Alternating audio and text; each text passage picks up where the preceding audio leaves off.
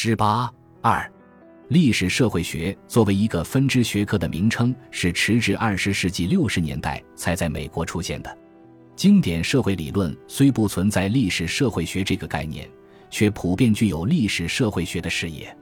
二十世纪六十年代开始复兴的欧美历史社会学发展出不同的传统，对这些传统的划分，学界的看法不完全一致。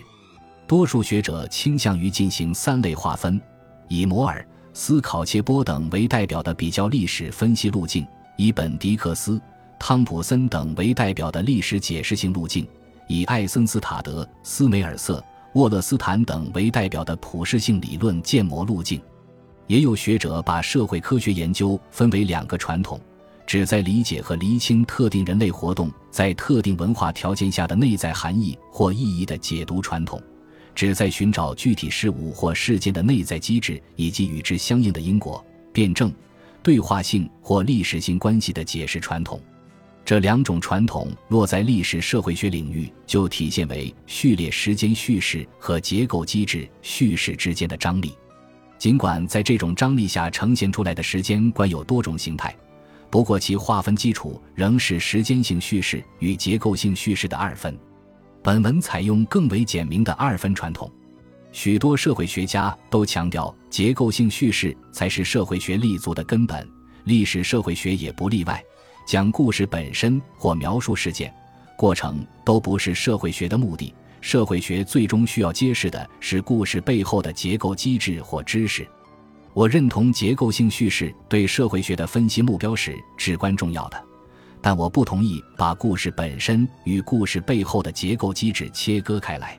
前述李猛的论文已经指出，标准的社会学叙事是所谓大事件因果关系和中心辐射模式，但小事件因果性的出现已颠覆了事件等级制，尤其是以韦伯、福柯等为代表的一批思想家采取了表面效果的研究策略，拒绝在社会现象的背后寻找一个有机体或一成不变的社会结构。拒绝在独特的历史事件背后寻找一个普世性的历史决定因素，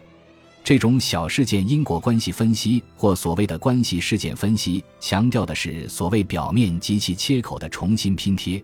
以避免社会学与历史学分析的分裂。这里的一个焦点问题在于如何理解事件在历史社会学中的意义。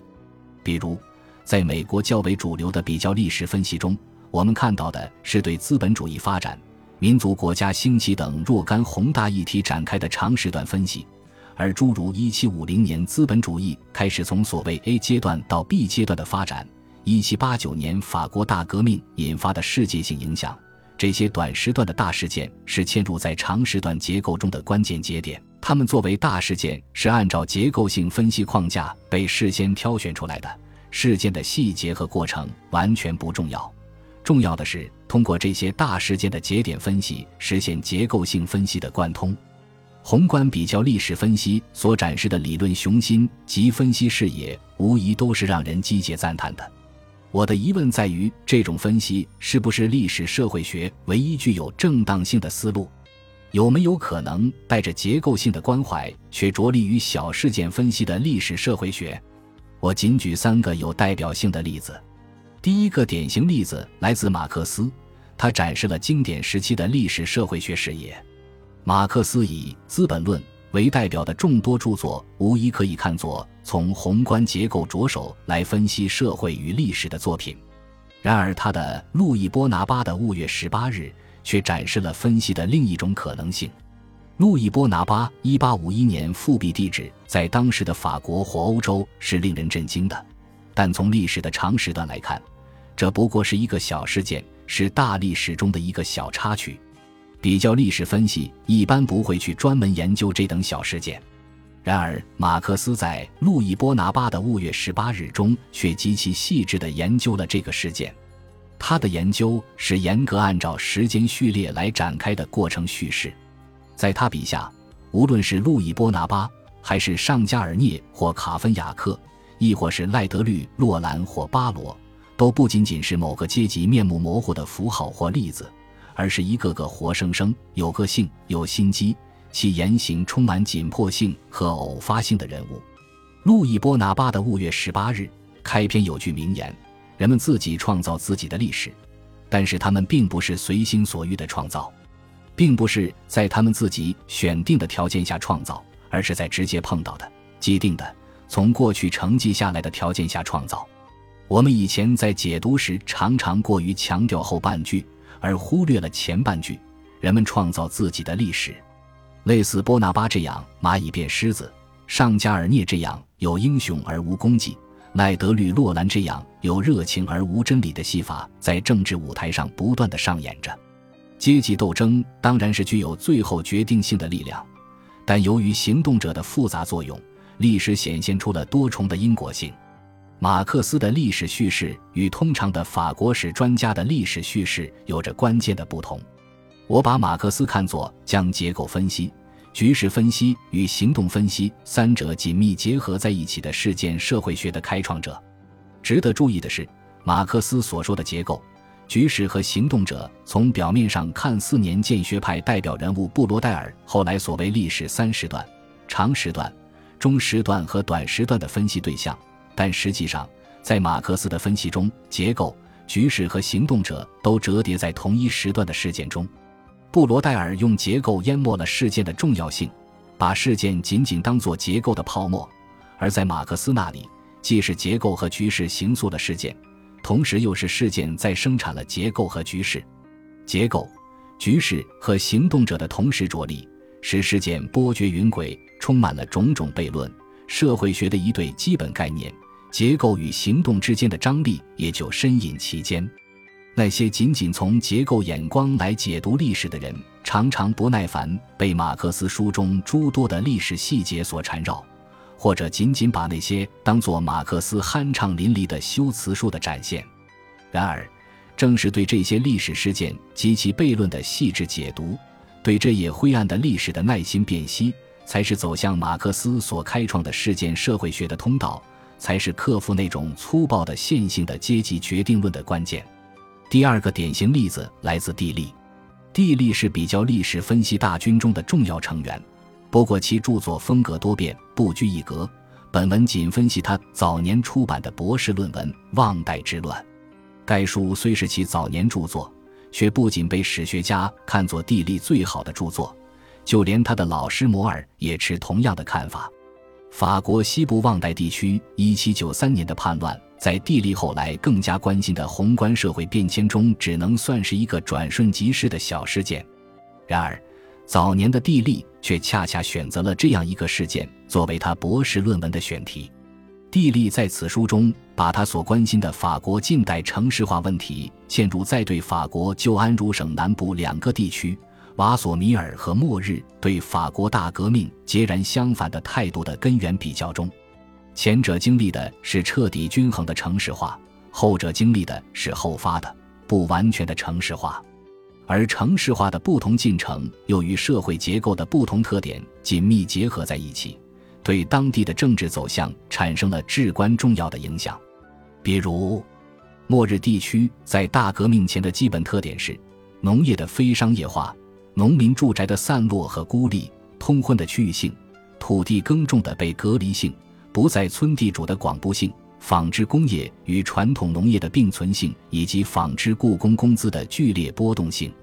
这些条件使末日一七八九年法国大革命后，在政治上虽然从直接统治转变为间接统治，却无法弥合由此带来的一系列深刻的社会分裂和矛盾。乡村牧师对革命宣誓的低支持度，充分揭示了末日乡村社会对新政府的政治仇视，而1793年的征兵不过是引爆这些社会矛盾的导火索而已。与此同时，末日乡村的孤立性和分散性也使其反革命活动显得缺乏中心性和团结性，而瓦索米尔的社会结构几乎在各个方面都与末日相反，从而导致其对革命的忠诚。地利将精细的历史叙事和个案对比与宏观的结构分析及中观的局势分析紧密结合在一起，这种风格与马克思把阶级分析和国家自主性问题嵌入在对波拿巴复辟过程的分析中有异曲同工之妙。如果说马克思的《路易波拿巴的五月十八日》开创了事件社会学分析范式，那么地利的这部著作就开创了微观比较历史分析范式。第三个典型例子来自福柯。福柯展示了当代西方社会学中与美国主流学界风格迥异的历史社会学思路。在福柯对所谓古典时期振聋发聩的危机诊断中，其分析的入手点几乎都是被史学家和社会科学家共同无视的各种小事件，从中世纪结束时麻风病的消失到十八世纪精神病院的诞生。从1757年达米尔在断头台的公开受刑到1840年梅特莱农场作为第一所真正的监狱的诞生，从1701年图扎尔被送入比凯特城堡到1707年米朗被送入夏朗德医院，从17世纪教士关于禁欲和道德禁忌的手册到19世纪我的隐秘生活的匿名出版。福柯著述的最大魅力在于将尼采式的理论洞察力与谱系学风格的经验感受力完美的结合在一起，将他关于西方现代性、权力知识、治理术等理论奠基在对若干关键历史事件的细节捕捉上。在他最重要的著作《规训与惩罚》一开篇，没有任何理论分析。仅仅直接采用了1757年达米安公开被处决的新闻报道与1837年巴黎少年犯监管所的作息时间表前后两相对照，就已然传达出了惩罚体制巨大的风格变化。我称之为“不着一字尽得风流”。当然，在规训与惩罚中，并非只有叙事，叙事与分析是穿插进行的。他所涉及的也不只是一两个完整的事件过程分析，而是在监狱诞生过程中若干事件过程的分析。但值得注意的是，事件对福柯的理论分析来说绝不是零星的、信手拈来的例证。这些所谓特殊性的事件与他做的一般性分析是水乳交融的，紧贴在关系事件的表面，而不是由表及里、由实入里的深浅关系。正如福柯自己所说的。效果使颠倒了通常在一个事件的爆发与连续性的必然性两者之间确立的关系。整个历史学的传统都倾向于把独特事件划入一个理念的连续性之中，划入一个目的论运动或一个自然的链条中。然而，效果史是从事件最独特、最鲜明的地方使事件显现出来，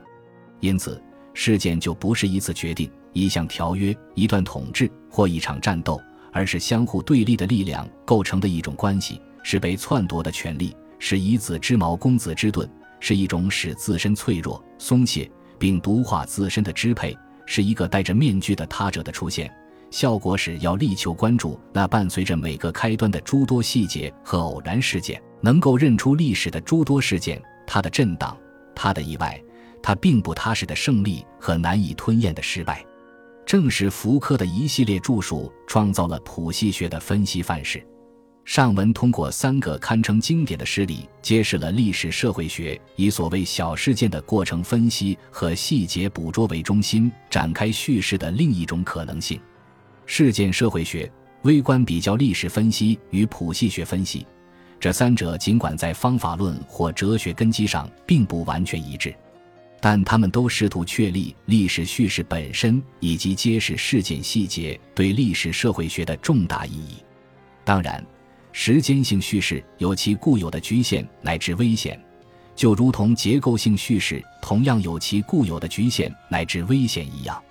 我并不是要在这里比高下、论长短，只是为厘清自己在历史社会学上的研究思路做些铺垫。本集播放完毕。感谢您的收听，喜欢请订阅加关注，主页有更多精彩内容。